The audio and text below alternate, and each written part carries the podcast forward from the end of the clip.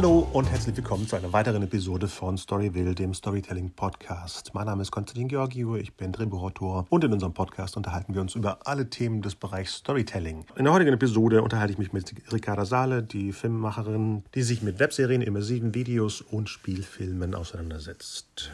Viel Spaß! Hey Ricarda, schön, dass du bei uns bist. Erzähl so ein bisschen von dir, wer du bist, was du machst. Mein Name ist Ricarda Saleh. Ich arbeite als freie Drehbuchautorin und Regisseurin im Bereich Film, Fernsehen und interaktive Medien und ähm, da vor allem oder habe mich da in den letzten Jahren viel mit Virtual Reality und 360-Grad-Video auseinandergesetzt. Und ihr findet mich auf meiner Website ricardasaleh.com. Saleh wird S-A-L-E-H geschrieben.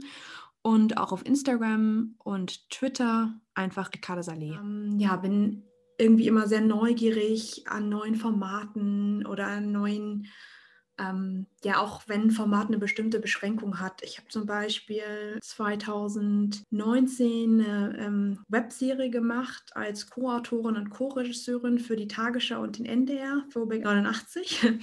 Und ähm, das war auch total spannend, sich da halt, sag ich mal, reinzudenken in dieses Webserienformat. Wir haben das für Instagram gemacht, auf dem Tagesschau-Kanal, ähm, also auf dem offiziellen Instagram-Kanal der Tagesschau.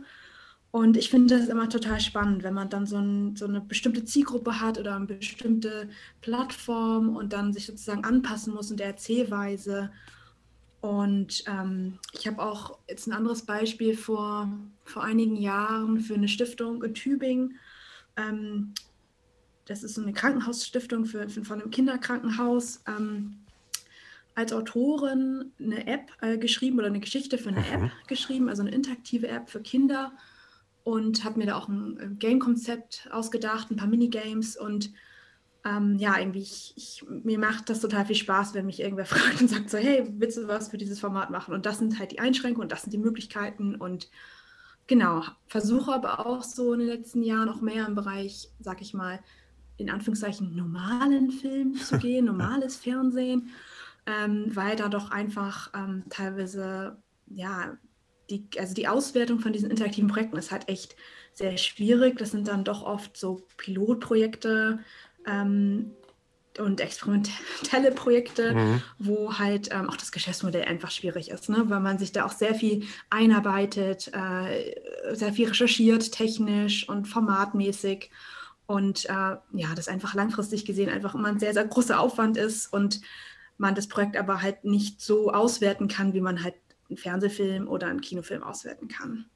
Klar, jetzt zum Beispiel bei dieser Webserie, gab es da irgendwelche Vorgaben, gab es da so einen Rahmen insgesamt, jetzt unabhängig von den technischen Begebenheiten, sondern äh, wer kam mit der Idee, was gab es da für, für einen Baukasten, wo du dich bedienen konntest? Ich habe in dem Jahr oder ich, hatte, ich, hatte, ich habe eine Zeit lang für den NDR äh, gearbeitet, in so einer regelmäßigen Zusammenarbeit für eine Abteilung dort, die Webvideo Unit, die ähm, sich mit neuen Formaten auseinandersetzt und auch Storytelling auf Social Media. Also mhm Facebook, Instagram, YouTube. Ähm, jetzt auch mittlerweile machen die auch was TikTok. Und ähm, ich habe also ja, regelmäßig für die gearbeitet, war da oft ähm, bei der Redaktion dort und habe irgendwelche Ideen immer wieder vorgeschlagen. Und ähm, bei Throwback 89 war das so, dass ähm, ich gemeinsam mit einer ähm, weiteren Autorin, also eine freie Autorin, Nile Di Chakmak, die auch Journalistin ist und auch beim NDR arbeitet, oder gearbeitet hat und sie arbeitet da auch immer noch. Und ähm, wir beide hatten so ein bisschen die Idee, das wäre doch spannend, wenn man, ähm, wenn wir für Instagram eine Story machen könnten zum Thema Mauerfall, weil es war halt, ähm, 2019 war auch dieses Jubiläumsjahr, genau. 30 Jahre Mauerfall und da hat es sich ja total angeboten. Wir haben da schon länger Themen oder Ansätze gesucht für dieses Thema mit dem, auch im Hinblick so eine junge Zielgruppe, eine Zielgruppe, die, sag ich mal, die öffentlichen Rechtlichen nicht so gut vielleicht erreichen, wenn die jetzt mhm. eine Doku auf, äh, keine Ahnung, 20 Uhr oder so ausstrahlen. Da erreicht man dann nicht unbedingt, ähm, ja, ja, leider muss man ehrlicherweise sagen, man würde dann doch äh, mehr junge Leute auf, auf anderen Plattformen erreichen. Und ähm, ja, im Endeffekt, ähm, vielleicht kennst du das Projekt ähm, Eva Stories. Ähm, das war so ein großes Instagram-Projekt, ähm, also eine fiktive Serie auf Instagram zum Thema Holocaust.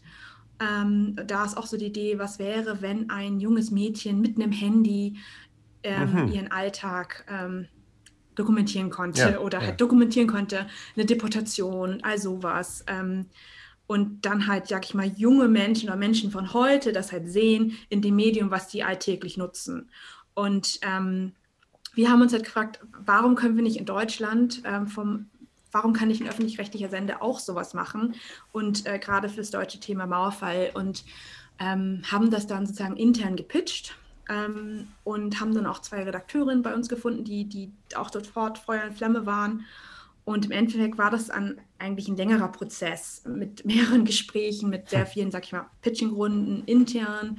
Irgendwann ist dann auch die Tagesschau an Bord gekommen, hat gesagt, ja, wir wollen das jetzt machen und wir sind da sozusagen der Ausspielpartner. Aha. Genau. Ähm, ich weiß nicht, habe ich deine Frage jetzt vergessen? Meintest du, was die, was die Grenzen waren oder wie, wie das nee, Projekt entstanden ist? Okay, du hast ja gerade erklärt, dass ihr das gepitcht habt. Ich dachte, der, der, der Sender kam auf euch zu und sagte, macht doch mal was zum, zum 30-jährigen Jubiläum. Aber es klingt ja so, als ob ihr auf die Idee kamt. Genau, also das war in, in dem Fall, würde ich sagen, war das, ähm, war das äh, schon so, dass wir so eine Idee hatten und die da sozusagen intern mehrmals präsentiert haben. Aber es war auch von vornherein klar, dass wir von der Web-Video-Unit nach Formaten gesucht haben zum Thema Mauerfall, weil ah, wir doch, wussten, okay. das ist einfach ein wichtiges Thema. Da können wir, wenn wir dann eine gute Idee haben und einen Partner finden intern, intern bei der ARD, ähm, dann könnte man dann, dann könnte man auch rechtfertigen, warum man so viel Aufwand macht oder man, also es würde sich halt anbieten so. Und deswegen, wir wurden da schon auch, ähm, also ja, ich wurde auch ermutigt von der Redaktionsleitung, mir Ideen auszudenken. Ähm, aber da ist jetzt diese Kombi mit Instagram und dann noch die fiktive Story. Und bei Throwback 89 haben wir auch ähm, Archivmaterial drin, also historisches Archivmaterial von der aktuellen Kamera, auch von der Tagesschau und von einem Jugendsender aus, ähm, aus der DDR. Und ähm, spielen da auch so ein bisschen mit dieser Illusion, dass ähm, die Figuren, also die fiktiven Figuren, Fernseh gucken und dann auf einmal ist da dieses Archivmaterial, was halt historisch ähm, exakt zu diesem Tag passt, den wir sozusagen unserer fiktiven Ebene erzählen, der dann wiederum exakt 30 Jahre vor dem heutigen Tag, vor dem Veröffentlichungstag ist. Und ähm, somit, also ich denke, eine Besonderheit war vielleicht auch, dass wir dann über drei Wochen in Zeitraum erzählt haben ähm, und man sozusagen am ja, am 1. November konnte, konnte man halt, also am 1. November 2019 konnte man halt seine App öffnen, Tagesschau, da guckt mhm. man in Stories und hatte halt die Story vom 1. November wow. 89 und hatte halt so ein bisschen das Gefühl, so ein bisschen so ein Realtime-Gefühl. Ja, ja. ja, das war zum Beispiel auch ein Element, das gab es bei Eva Stories nicht und ähm, wir haben da auch einfach ein bisschen exorientiert und geguckt, was können wir noch hinzufügen, was können wir ändern. Ja, baut sich dann das wie ein Format auf, sodass jemand sagen könnte, könnt ihr sowas in der Art wiederholen mit einem anderen äh, zeitgeschichtlichen Thema? Theoretisch ja. Also wir haben auch schon irgendwie uns gefragt, ähm, ob wir das nicht normal machen oder wir haben es auch präsentiert auf einem auf dem Hamburg Film Festival letztes Jahr und da wurden wir auch gefragt, ja, warum, warum macht das die ARD nicht noch mehr zu anderen mhm. Themen? Ähm, also jetzt von Perspektive der Marke Tagesschau ähm, kann man jetzt nicht sehr aktuelle Themen machen, weil man braucht eine gewisse Distanz, weil die Tagesschau ja, ähm, ja so, so, eine Art objektive Sicht auf Dinge hat. Und wenn es jetzt zu, zu aktuell ist, dann äh, könnte man sagen, Tagesschau hat eine politische Haltung. Ähm, ja, also ich, ich würde sagen, so wie wir Throwback 89 gemacht haben, also die Webserie, ist es schon eher vom Storytelling eher so eine, so eine Miniserie oder so eine mhm. Webserienerfahrung, die jetzt nicht so aufgelegt ist, dass man sie mehrmals machen könnte. Aber an sich, dieses Format ähm, kann man ähm, sicher auch anders nutzen. Und ich habe jetzt auch, also die letzten zwei Jahre haben jetzt auch andere, oder letztes Jahr vor allem auch andere öffentliche Rechte, rechtliche Anstalten solche Projekte in Auftrag gegeben. Also dieses Jahr soll wohl auch eine Webserie kommen vom SWR, also von der NDR und Tagesschau-Perspektive. Das ist halt auch für die Tagesschau ein Experiment, sowas zu machen. Klar, klar. Oder so eine Art Pilotprojekt. Und deswegen ist man dann ein bisschen zögerlich zu sagen, wir machen jetzt sowas ähm, jedes Jahr oder so. Was mich interessiert ist, wenn man sowas produziert, ne? Das ist natürlich zum Ausspielen so gedacht, dass es dann eben im 9 zu 16 Format zum Beispiel ist bei den Insta-Stories. Aber wird es denn so gedreht, dass es dann vielleicht für ein anderes Medium auch einsetzbar ist? Habt ihr so eine Art Version, die auch 16 zu 9 ist oder wie planst du da? Ähm, also bei unserem Projekt haben wir ähm, das sozusagen nur hochkant gedreht. Wir mhm. haben auch ähm, noch extra mit einem Handy gedreht, um da möglichst viel Authentizität Klar. herzustellen, also zu, den, zu diesem Instagram-Look und zu den Möglichkeiten von Instagrammern. Ich habe also ich habe mich auch sowas ähnliches gefragt. Ich habe mich auch gefragt, ob man etwas konzipieren könnte, was zum Beispiel, sagen wir mal, ein Krimi, dass man vielleicht einen Tatort hat, der hochkant funktioniert, und ja. der vielleicht ein bisschen jüngere Zielgruppe anspricht und der gleiche Tatort läuft aber im Fernsehen, so wie man es halt kennt. Genau, also genau. so wie man es kennt, halt aufgelöst, geschnitten. Also ich denke, es, ist, es wäre möglich, so zu drehen, aber es ist, ist schon ein immenser Aufwand, weil es ist nicht nur so, dass man eine andere ähm, Bildanstellung hat, sondern es ist auch so, dass der Nutzer ja das, die Story anders konsumiert. Und zum Beispiel eine Szene ganz anders anfangen muss, beziehungsweise der Nutzer hat nicht so eine hohe Aufmerksamkeitsspanne mhm. äh, auf Instagram und erwartet, dass er sofort versteht, was gerade passiert und äh, wo das jetzt hinführt. Und man überspringt halt so Szenen, wo irgendwie erklärt wird, wo man gerade ist oder was gerade passiert, sondern man ist eigentlich sofort in, in der Action. Und ähm, Fernsehfilm wird ja anders funktionieren. Also da sitzt du ja auf der Couch und da hast du hm. erstmal den Shot, der Establishing Shot und dann bist du da drinnen und so. Und das heißt, man müsste, wenn man halt so ein Projekt plant, ähm, für so, so vielleicht so eine crossmediale Auswertung, müsste man halt auch wirklich anders schreiben. Also das Drehbuch müsste teilweise anders sein und die Auflösung müsste anders sein, weil man gegebenenfalls bestimmte Shots ähm, gar nicht braucht. Du kennst sicher dieses äh, Projekt Creepy, oder? Ja, ich wollte das gerade ansprechen. Ey, wie super. Ja, ich wollte genau das erzählen. Ja, also ich hatte, ich hatte letztes Jahr gedacht, so, oh, also Anfang letztes Jahres habe ich gedacht, creepy, das ist so die Zukunft und genau. oh, das ist ja mega spannend.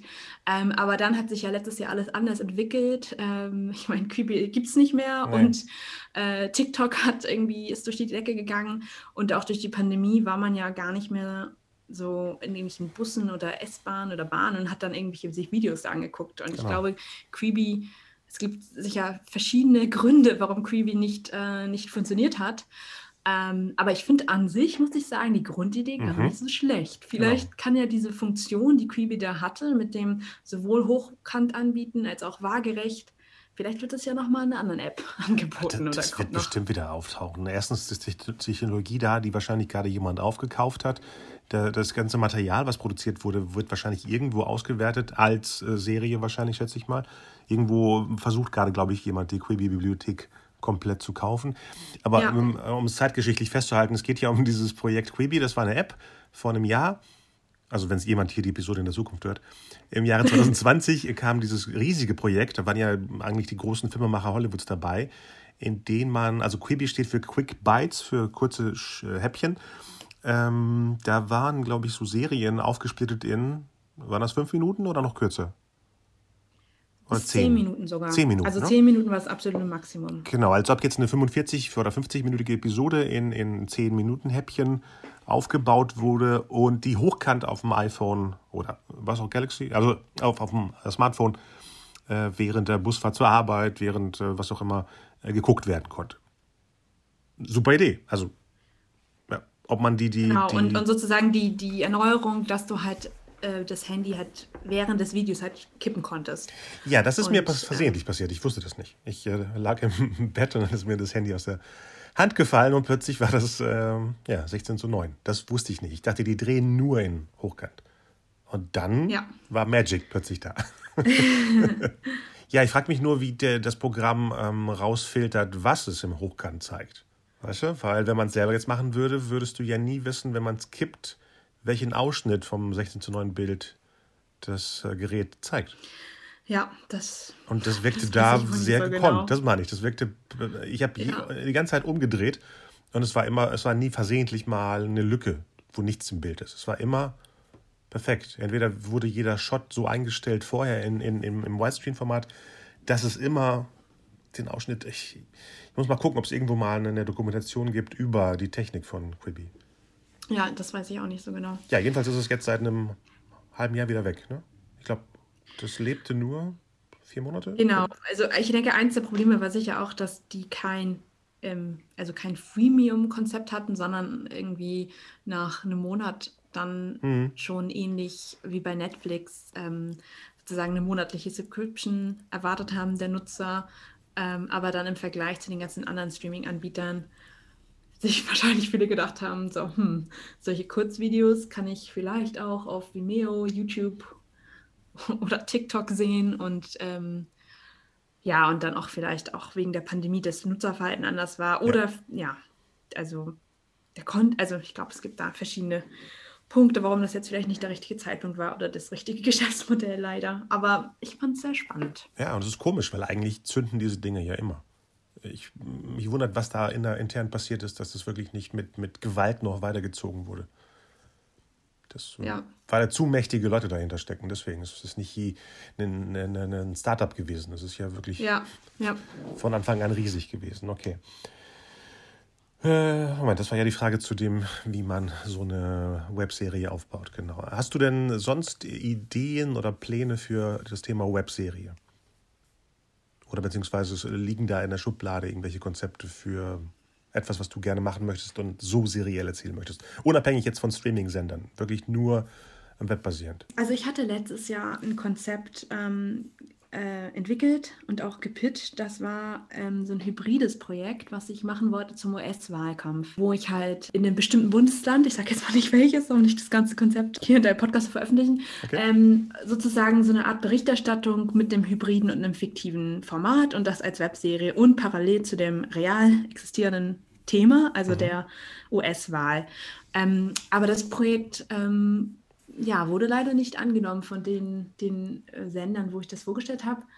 Und ähm, wir haben da ganz gutes Feedback bekommen. Also sie ist dann schon so, ja, das ist echt ein spannender Ansatz. Ähm, aber ich glaube, na gut, wegen der Pandemie war das ja eh auch ein bisschen schwierig, sag ich mal, so einen Dreh zu planen oder dann so, so ein an sich so ein hybrides Projekt, was ja auch so ein mhm. bisschen experimentellen Charakter hat. Damit geht man ja auch ein gewisses Risiko ein, weil man nicht genau weiß, ob das so aufgeht, wie man sich gedacht hatte. Ähm, aber im Endeffekt ist das halt ähm, nicht, ähm, wurde das halt nicht weiter äh, entwickelt oder wurde auch nicht angenommen. Und ähm, ich fand es aber total spannend, weil ich mich auch ähm, für politische Themen interessiere. Also ich interessiere mich halt, ähm, also ja, für, für zeitgenössische Themen oder auch ähm, gesellschaftliche, politische Entwicklungen und habe da auch das Gefühl, dass da auch, ähm, dass es da auch wenig Angebot gibt für ähm, die Zielgruppe unter 35 irgendwie, würde ich mal sagen. Ja. Also dass ja. da, dass man da eigentlich noch mal mehr machen könnte. Und ähm, genau. Und sonst, ähm, also ich bin ich habe, ich würde jetzt sagen, ich habe jetzt kein anderes ähm, Webserienprojekt in der Schublade und ähm, habe jetzt mich den letzten zwei Jahren mehr mit ähm, der Entwicklung von einem Lang Langfilm-Drehbuch mhm. beschäftigt. Okay, okay. Ähm, das ist ähm, erfreulicherweise habe ich da auch eine, eine Drehbuchförderung bekommen, hier oh, cool. von der Filmförderung in Hamburg. Ich, ich ähm, sitze ja in Hamburg und ähm, das war irgendwie eine tolle Unterstützung. Ich habe, ähm, also ich habe ich, ich gehe jetzt ein paar Schritte zurück, aber ich habe vor ein paar Jahren das Studium an der Filmakademie Baden-Württemberg abgeschlossen Aha. und hatte dort den Schwerpunkt Konzeption Regie mit Schwerpunkt interaktive Medien. Also ich habe mich dort im ähm, Projektstudium auf interaktive Medien spezialisiert, habe da mit verschiedenen Medien gearbeitet, von, also teilweise manche Experimente nur so gemacht. Ne? Also nicht jedes Projekt ist dann so ein Projekt, was man dann so groß auswertet. Ähm, von irgendwie interaktiven Textilien bis Rauminstallationen, bis also interaktiven Film im Web und habe dann als Abschlussprojekt eine 360-Grad-Doku ähm, gemacht ähm, am Animationsinstitut an der Filmakademie Lionhearted und äh, ja, konnte mich dann im Rahmen, sag ich mal, von meinem Diplomprojekt auch mehr in dieses Storytelling in 63 Grad einarbeiten oder habe das gemacht und fand das total spannend. Und habe dann aber, seitdem ich in Hamburg lebe, das ist seit Anfang, seit Januar 2018, ähm, mich versucht kontinuierlich ähm, fortzubilden im Bereich Drehbuch und auch im Bereich Langfilmdrehbuch. Und da habe ich auch an einem Programm der Filmförderung teilgenommen, ähm, sozusagen an einem Fortbildungsprogramm für mhm. Nachwuchsautoren und habe dort dieses eine Projekt angefangen zu entwickeln mit dem Titel Sommer und ähm, habe da jetzt äh, schreibe da jetzt sozusagen dran und habe jetzt auch äh, dieses Jahr und auch letztes Jahr mit einer befreundeten Filmemacherin aus Köln ein, an einem Serienkonzept gearbeitet, also eine Miniserie Und ähm, genau, also dann, also wie das halt so ist, ne? man ist dann, hat dann so viele Sachen gleichzeitig und deswegen habe ich jetzt, sag ich mal, Webserienmäßig dann jetzt nichts weiter entwickelt oder auch nicht äh, noch, noch weiter gepitcht außer dem einen Projekt, was ich dir erzählt habe. Klar, man muss ja alles jonglieren. Es sind ja mehrere Projekte, die irgendwann äh, angehen, zünden sozusagen. Ähm, ja, lass uns mal bei den immersiven Sachen bleiben. Wir haben uns ja eigentlich, äh, wir sind ja diese neue Generation von Leuten, die sich in, in virtuellen Welten eigentlich kennenlernen. Wir standen uns ja gegenüber bei, bei Allspace mit der Oculus Quest. Und das ist ja die neue Welt jetzt eigentlich, wo auch, ich sag mal, kreative Leute unterwegs sind. Und du hast ja mit 360 Grad schon eine Menge Erfahrung, wie ich gesehen habe. Genau, also ich, ich konnte im Bereich 63 Grad ähm, einerseits diesen, das Diplomprojekt machen ähm, im Studium und ähm, das ist eine, ja, wie ein Kurzfilm oder eine Kurzdoku, mhm. Ähm, ich glaube zwölf Minuten lang, der von einem ähm, achtjährigen Mädchen handelt, die ähm, Rida, die aus Pakistan geflüchtet ist und in Athen lebt, in einer selbstorganisierten Flüchtlingsunterkunft. Und ähm, die Idee war so ein bisschen, ihren Alltag ähm, zu erzählen und ihre Perspektive zu erzählen. Ähm, der Nutzer begleitet sie sozusagen durch, durch das Hotel und erfährt durch die Audioebene ähm, von ihren Gedanken. Oder ich habe mit ihr ein Interview gemacht und hat sie mir von ihrer kindlichen Perspektive einiges erzählt und das ähm, haben wir dann sozusagen auf der Audioebene ähm, geschnitten. Und genau, das, das war irgendwie total spannend und auch gerade im Studium hat man ja eh eigentlich ja wirklich eine privilegierte Position, um Sachen zu experimentieren und da mit vielen Leuten an spannenden Dingen zu arbeiten. Und ähm, das war für mich so ein bisschen der, der ähm, Einstieg in, in, sag ich mal, 63 Grad Storytelling. Und ähm, dann habe ich für den WDR eine Dokumentation gemacht, ähm, die, ich würde sagen, auch 63 Grad ist. Also es ist viel animiert, also es ist, glaube ich, 80 Prozent animiert, aber es ist trotzdem eigentlich nicht so, dass man sich da bewegen kann. Mhm. Also entweder VR-Documentary oder 63 Grad Video, ich, ähm, könnte man das nennen. Paris Terror, die Geiseln vom Hypercacher. Genau, genau. Und das ist sozusagen ähm, eine Dokumentation zu einem antisemitischen Terroranschlag, der in Paris ähm, passiert ist. Und ähm, man nähert sich da diesem ähm, diesem Ereignis an und ähm, ja, also das klingt jetzt irgendwie ziemlich krass, aber ich glaube, wir haben da eine gute, eine gute visuelle Darstellung gefunden. Also es ist irgendwie, wir arbeiten da mit Schwarz-Weiß und mit sehr abstrakten Animationen, sodass man zwar ähm, sozusagen es in Anführungszeichen so nacherlebt, aber gleichzeitig auch die Distanz immer wahrt, weil man weiß, das ist jetzt kein Reenactment, sondern es ist eher so eine Erinnerung, eine Darstellung von einer Erinnerung und man hat da noch eine gewisse Distanz, obwohl es, finde ich, trotzdem extrem unter die Haut geht. Aber das hängt auch einfach damit zusammen, dass, dass die, also da erzählen drei Überlebenden von diesem Anschlag davon und das ist einfach auch sehr emotional gewesen. Ähm, und es war auch für die drei auch teilweise schwierig, darüber zu sprechen. Und die haben auch das war auch das erste Mal, dass sie so ausführlich darüber gesprochen haben. Und das war auch, ähm, sage ich mal, für mich jetzt auch als Filmemacherin, das war ganz toll zu sehen, dass die mir auch so anvertraut haben, mhm. mir dann wirklich so viel zu erzählen davon. Und ich glaube, deswegen hat auch diese Doku so eine, so eine Strahlkraft, weil halt die halt wirklich, wirklich sich öffnen und da wirklich erzählen, was sie da für Gedanken hatten und ähm, und wir auch nicht in so einer Effekthascherei sind oder irgendwie so, so ähm, da äh, versuchen daraus jetzt irgendwie so, oh, total spannend, mhm, da irgendwie mhm. Profit rauszuschlagen, sondern eher auch so ein bisschen rüberbringen, was es auch für ein Trauma ist und inwieweit, ja, was es auch für ein Struggle bedeutet für, für einen, ein Individuum, wenn man sowas erlebt, wie man Jahre danach immer noch ja. ähm, ja, daran, darunter leidet unter so einem Trauma. Und ich denke, das, das ist dem ganz gut gelungen, dass es halt auch, ähm, finde ich, so, ja, dieses Trauma sehr gut rüberbringt. Und ähm, die Redakteure vom WDR, die haben auch immer gesagt, ähm, dass es auch einfach wichtig ist, ähm, sich äh, Gedanken zu machen, als ähm, aus dem Bereich Journalismus und im Bereich ähm, Medienmacher wie man dieses Thema Terrorismus in der Gesellschaft dann mhm. behandelt. Also weil irgendwie müssen wir darüber reden. Ähm, und genau, also du hast den Film gesehen, oder? Ich habe ihn dir zugeschickt. Ja, ja, ich habe reingeguckt, ja. Wie, wie war dein Eindruck oder wie hast du das wahrgenommen? Das genau wie du beschrieben hast, genau dieses. Das ist ja keine, keine Effekthascherei, es ist kein, kein Thrill, hinter der aufgebaut wird, sondern es ist dieses ja leicht hilflose, aber in dem Fall wissen wir ja, wie es für die Hauptfiguren gut ausgegangen ist, aber trotzdem von ihnen mitgeschleppt wird. Ja, das ja. freut mich. Wie, wie äh, hast du die Themen ausgesucht? Jetzt bei beiden, auch bei der kleinen Reader, Reader oder, oder jetzt bei dem Pariser Terror.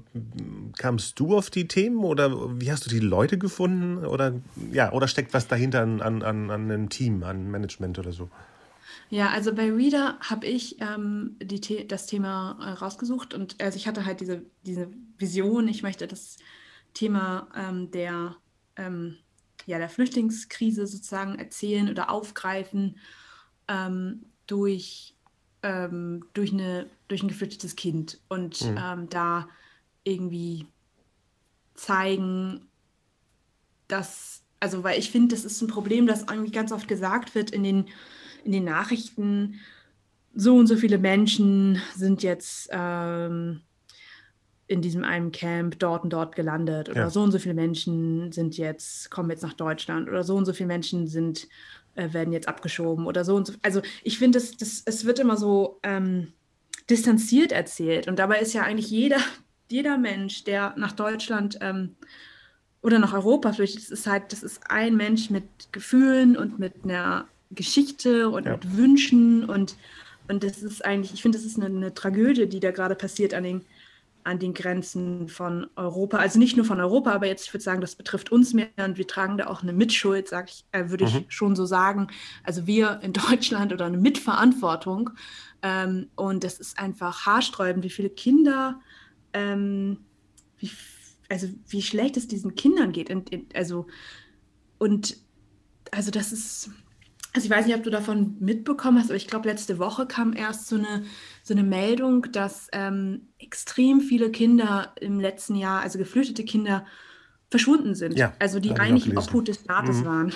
Ja, deswegen, also ich hatte da schon so, so, so eine Motivation und wollte gerne diese Perspektive erzählen und ähm, dann war ich eine Mo einen Monat lang in Athen und habe da viel recherchiert, habe da verschiedene geflüchtete Menschen kennengelernt und bin dann auf dieses Hotel gestoßen und habe dann sozusagen ja vor Ort Recherchearbeit gemacht und dann Rida kennengelernt, also die Hauptfigur, mit ihrer Familie gesprochen, die gefragt, ob die da mitmachen wollen. Rida gefragt, ob sie da mitmachen möchte. Und ähm, das, also ich würde sagen, das hat sich alles sehr intuitiv entwickelt und dann haben, durften wir das drehen und das war irgendwie total ja, total spannend und auch für mich persönlich auch total interessant, so viele Menschen kennenzulernen, die, die so, ähm, ja, die so viel Energie und positiven, Positivität dann doch irgendwie aufbringen, obwohl deren Situation ja schwierig ist mhm. und äh, deutlich schwieriger als wir Europäer mit einem europäischen Pass, die halt sein dürfen und, und überhaupt in der Welt einen anderen Status haben ja. mit dem Pass. Und ähm, bei Paris Terror hat sich das, war das ein bisschen anders. Da war würde ich sagen, wurde das Thema eher von der Redaktion gesetzt. Oder die Redaktion hat mich gefragt, ob ich zu diesem Thema mit denen arbeiten möchte. Aha. Eigentlich war das auch ein bisschen anders davor, aber es hat sich dann ein bisschen entwickelt. Ähm, und ähm, ja, und ich war da erst ein bisschen misstrauisch, weil ich dachte, oh je, vielleicht sind dann irgendwelche Leute nachher traumatisiert, wenn sie dieses Projekt sehen und das möchte ich ja nicht. Aber ähm, im Endeffekt ähm, ja, war das auch eigentlich total übertriebene Sorgen so, weil ähm, das ist ja auch nicht im, Sen im Sinne von, von ja, einer WDR-Redaktion. Ja, ja, irgendwie mal, eine, ja. ja, eigentlich in der Regel nicht, würde ich sagen, und auch noch nicht die, mit denen ich gearbeitet habe. Genau, nee, aber also das, ähm, genau, ist vielleicht ein gutes, ganz gutes Beispiel. Bei Löwenherz habe ich das ganz gesetzt und habe gesagt, wir machen das jetzt dazu. Mhm. Also musste das natürlich von der Hochschule mir genehmigen lassen, wie das so ist aber das ging dann auch. Und genau, Paris Terror kam mir von denen der Wunsch. Und ich habe aber auch so gesagt, ja, also wenn ich für euch nach Paris fahren muss, oh, das ist ja, das klingt ja echt ziemlich. Ja. Na gut, wenn es sein muss, so. ähm, ja, habe mich dann noch so über, überzeugen lassen. So. Sind da irgendwelche Ideen oder Wünsche bei dir, wirklich interaktive Sachen zu machen, wirklich in der virtuellen Welt? Das sind ja eher Dokumentarsachen, die wir gesehen haben. Ähm, irgendwas, wo man wirklich ne, was bewegen kann, was äh, ändern kann? Ich würde sagen, ja. ja ich habe total Lust, was Interaktives zu machen und auch, auch, ähm, auch ja, im Bereich Gaming. Ich habe total Lust, im Bereich Gaming zu schreiben oder für den Bereich zu mhm. schreiben und zu entwickeln und auch ähm, ja, VRs, Games oder Stories. Also ja, total. Ich habe ähm, vor ein paar Jahren bei so einem Hackathon in Brüssel teilgenommen. Das mhm. war so ein mhm. VR-Hackathon, wow. der von Microsoft gesponsert wurde. Und ähm, das war, glaube ich, 2000. Wann war das? Ich glaube, das war 2017. Ja, vielleicht war das 2000, irgendwie 2016 vielleicht auch. Ähm, und also das war noch relativ früh, ne? Also ja, das war dann, welche sagen. Oculus war das? Das war irgendwie, die gibt es gar nicht mehr zu kaufen, die, die wir da benutzt haben. Und, ähm, und da, ähm, das war total spannend. Also da haben wir in den, den drei, vier Tagen von dem Hackathon ähm, in meiner Gruppe, die sich da, da gefunden haben, haben wir so eine interaktive Experience gemacht für die HTC Vive zu so einer ähm, Mystery Story. Mhm ähm, in so einem Studentenwohnheim mit so der Vergangenheit, also ne, dass man halt auch mit den Objekten dann dort über die Vergangenheit rausfindet und irgendwie drei animierten Charakteren und ich glaube vielleicht auch nur zwei und dann irgendwelchen Stories auf so einem Kassett-Tape und das ähm, und also da habe ich dann auch richtig viel übernommen in dieser Gruppe. Also ich habe die, die Story gepitcht, ich habe das Drehbuch geschrieben, ich habe ähm, dann irgendwie den Leuten gesagt, wie diese Charaktere aussehen oder wer die sind und das war richtig cool. Also wir haben das auch gut geschafft, sage ich mal, so wie man halt dann einen Prototyp hinbekommt in der, der Zeit. Mhm. Ähm, und da waren noch irgendwelche Juroren, die konnten das auch alles testen. Aber dann, ich glaube, dann nach dem Event war dann unser Prototyp irgendwie, der hatte dann irgendeinen Bug oder so. Also oh. wir konnten das an dem einen, einen Abend zeigen und es war echt mega cool. Und ähm, ich finde, es macht eh Spaß, äh, so mehr im Bereich Genre zu schreiben oder mhm. also mit bestimmten Genre-Regeln. Ähm, und ich, ich meine, ich habe ja auch sehr viele so eher ernsthafte Themen behandelt in, der, in ja, den letzten klar. Jahren, aber ich, ähm, ich habe auch ein großes Herz für Komödie und auch überhaupt so andere Genre, Mystery und ähm, diese Webserie, äh, diese eine Miniserie, die ich gerade entwickle, da gibt es auch so ein Fantasy-Element und eine mhm. Zeitreise und das oh. finde ich auch total heiß, sowas. Also macht sowas auch total Spaß. Und ähm, also ich hätte an sich auch wirklich total Lust für interaktive Sachen zu schreiben und ähm, oder da mehr mit mehr zu machen. Und ähm, hat sich jetzt irgendwie nicht so ergeben in der letzten Zeit und ähm, und vielleicht habe ich das auch nicht genug irgendwelchen Leuten gesagt, so, wie das dann so ist. Ähm, aber an sich, ähm, ja, finde ich, ist das natürlich extrem spannend, wenn, wenn dann auch, weil dann ja auch viel mehr Feedback dann auch für den Nutzer ja. passiert und es einfach nochmal viel, ähm, ja, also deutlich immersiver ist und dann nochmal eine andere Art von Interaktion möglich ist. Ja, vor allem, es gibt noch keine festen Regeln, so richtig. Deswegen ist man da noch ein bisschen offener und kreativer, um Leute zu überraschen.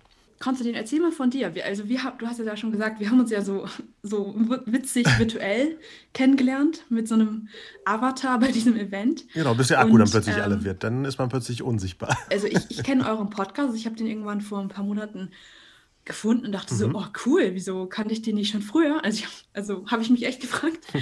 ja, also ich würde mich total freuen, wenn du noch mal ein bisschen über dich erzählen könntest und vielleicht auch über den Hintergrund von eurem Podcast und Hintergrund. Ähm, also mich interessiert alles, was mit Storytelling zu tun hat. Das heißt, wo eine Geschichte erzählt wird und das ist, äh, ob es ein Film ist oder ein Videospiel oder die virtuelle Welt oder auf der Theaterbühne ähm, alles, wo ein Zuschauer mitgenommen wird für eine bestimmte Zeit in eine andere Welt. So simpel ist es eigentlich. Mhm. Und ich interessiere mich für alle Themen, habe ein paar Spielfilme geschrieben, äh, schreibe gerade an zwei Serien, wo ich hoffe, dass bald so ein Ergebnis kommt von einem Sender, der die haben möchte.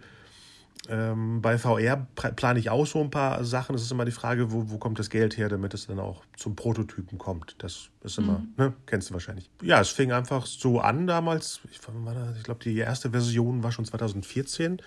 Zu Storyville, äh, Storyville selber wurde es 2016. Äh, da ging es wirklich nur, wie, wie Mechanismen in so einer Geschichte benutzt werden. So. Und äh, mich interessieren natürlich auch, auch äh, frische Leute oder neue Leute oder Leute, die eben äh, Sachen eben ausprobieren. Und dazu gehörst du.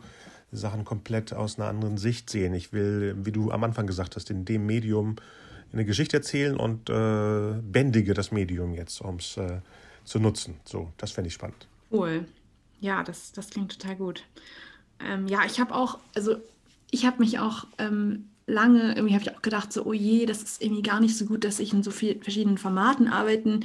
Da habe ich kein gutes, klares Profil, da kann mich ja. niemand irgendwie schnell einordnen und außerdem ähm, kostet es ja auch recht viel Energie für ein neues Format, äh, was zu machen.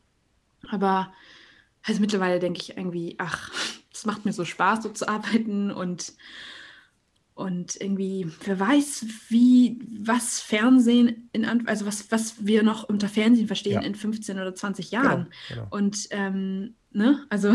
Früher also, Oder ja, oder ja. in fünf Jahren so. Und dann denke ja. ich halt auch so irgendwie, man kann dann auch, glaube ich, wenn man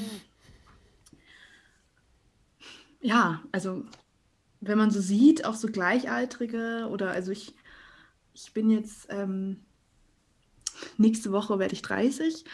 Ähm, und ähm, wenn man dann so guckt, also wie wenig man doch eigentlich überhaupt lineares Fernsehen konsumiert und auch unterm Freundeskreis und so. Und ja, also irgendwie denke ich dann auch, da, da muss man doch versuchen, einigermaßen offen zu bleiben mit dem offen zu bleiben und immer auf der Suche zu sein, weil äh, ich bin seit sechs Jahren gar nicht mehr beim linearen Fernsehen und habe versehentlich entdeckt, dass meine, meine hier, yes, die, die Fritzbox, mein WLAN, ähm, das machen kann, das zugreifen kann auf die freien Sender. Und habe letzte Woche zum ersten Mal seit sechs Jahren reingeguckt und habe gesehen, es hat sich nichts geändert. Es ist genau das Gleiche. Ähm, äh, okay, Trash klingt böse, weil es sind ja auch Leute, die das als Job machen, aber es ist grausam.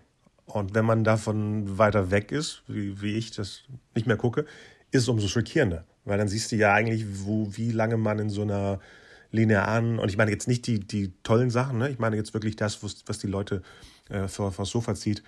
Äh, wenn man denen aus dem Weg geht, wirken die dann noch, noch schlimmer. Ja, ja, ja. ja. Deswegen, wie du sagtest, auf, auf der Suche sein, sich selber raus, Sachen rauszupicken, gucken, was einen interessiert. Zurzeit gibt es alles, was man finden kann. Es ist ja nicht so, dass man sagt, ja, aber ich habe ja nur. Wie? Ja, genau. Wie früher die Leute. Echt, ich finde, es ist auch also das, was sich in den letzten ja, drei, fünf Jahren entwickelt hat, was man jetzt an Angebot hat, ähm, zusätzlich zu den, zu ZDF und öffentlich-rechtlichen und den Privatsendern, ähm, ist halt echt total spannend so, ne? Und, und das, also ich habe ja auch äh, ja, viel auch für die öffentlich-rechtlichen gearbeitet, also beziehungsweise WDR und NDR so. Und mhm. da sind auch total viele Menschen, die, die total tolles Programm machen und die ähm, wirklich auch jeden Tag dafür kämpfen, dass, ja, ja. dass äh, die öffentlich-rechtlichen sozusagen am Zahn der Zeit bleiben. Aber ähm, nichtsdestotrotz ähm, würde ich sagen, belebt das auch sehr gut das Geschäft irgendwie, ähm, wenn man so sieht, was dann teilweise bei Netflix oder Disney Plus passiert und, ja, genau. und dann die ARD auch ein bisschen mitzieht und dann auch mehr ähm, oder ARD und ZDF da versucht hinterherzukommen und auch mehr spannende Sachen zu machen oder auszuprobieren. Ja, mehr Event-Material zu machen eigentlich. Das ja. ist, finde ich, wichtig. Besonders die haben ja. ja auch die Macht dafür eigentlich, also, wenn man es so sieht. Okay, abschließend, was sind deine Ideen, Pläne für für demnächst. Was, du, äh, was nicht geheim ist, natürlich, ne? Oder du kannst ja umschreiben, wenn es geheim ist. Ja, also eigentlich ähm, bin ich jetzt gerade noch die nächsten Monate noch ähm, sehr beschäftigt mit dem Drehbuch Sommer. Genau. Ähm, das versuche ich jetzt auch einfach, in, also versuche ich in den nächsten Monaten auch abzu, abzuschließen, also so gut wie man dann sagen kann, okay, das kann man jetzt erstmal so ähm, rausgeben, ja, ja.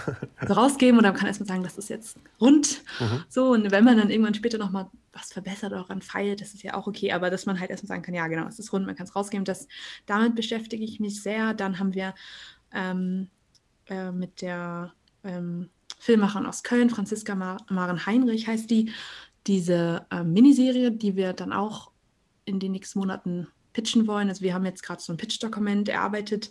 Da kann ich inhaltlich gerade leider nicht so viel zu sagen, außer dass hm. es halt auch so ein bisschen so ein Genre-Mix ist. Mhm. Okay. Genau, und sonst, was ich vorhin vergessen habe zu sagen, oh. ich habe auch ähm, ähm, angefangen ähm, vor ein paar Jahren schon, also im Bereich dramaturgische Beratung aktiv zu sein für die Formate und Medien, die ich gut kenne. Also interaktive Medien, 63 Grad, Full Dome, VR und ähm, ja, Stories und Apps oder so. Also ja. einfach mit den Themen, mit denen ich mich, oder Medien, mit denen ich mich selber halt schon äh, befasst habe. Ähm, und dann, ja, Expertisewissen habe. Und äh, das ähm, habe ich halt auch angefangen. Da habe ich ähm, ein paar Kunden hier in Hamburg, Schleswig-Holstein oder also Kiel und äh, mache auch ein bisschen was für die Filmförderung, ähm, also die spezifische Teams ähm, sozusagen begleite. Und ähm, das ist auch irgendwie total ähm, dankbar, weil man da engagierte, interessante Leute kennenlernt und gleichzeitig aber auch ähm, das eine punktuelle Sache ist, ne? die dann nicht sofort mich einen Monat Arbeit kostet, sondern genau. man das hin und wieder ein bisschen machen kann. Und genau, und sonst, also ich habe wirklich noch einige Projekte in der Schublade, die ich gerne weiterentwickeln möchte, auch im Bereich Kindermedien oder oh, Kinderfilm, ja. Kinderfernsehen, im Bereich Komödie. Und ähm, und ja, das dauert einfach, glaube ich, nur so ein bisschen, bis man dann, dann irgendwie weiterkommt, weil dann doch jedes Projekt länger dauert. So und ähm, äh, wie das halt so ist. So. Mhm. Also eigentlich würde ich gerne noch mehr entwickeln, aber ich weiß nicht genau, wann ich damit anfange. Erstmal vielleicht das weiterbringen, was ich gerade habe. Genau, also man muss sich ja irgendwie die ersten Gleise legen, damit es weitergeht mit, dem, mit der Dampfmaschine. Genau. Ja, schön, dass du da warst. Wir hören bestimmt noch demnächst viel von dir, von den ganzen Projekten, die jetzt angeschmissen werden. Und vielleicht können wir das ja mal fortsetzen. Ja, also vielen, vielen Dank für die Einladung. Es hat mich total gefreut. Ich hoffe, wir treffen uns. Ja persönlich bei einer Gelegenheit, wenn es sich ergibt und das Gerne. alles besser wird mit der Pandemie und so weiter. Und, und da freue ich mich auch schon sehr drauf. Das war's für heute. Alles weitere findet ihr unter ricardasale.de, Ricarda mit C, also bei der Ricarda, und Saale mit S-A-L-E-H.de am Schluss. Bis bald.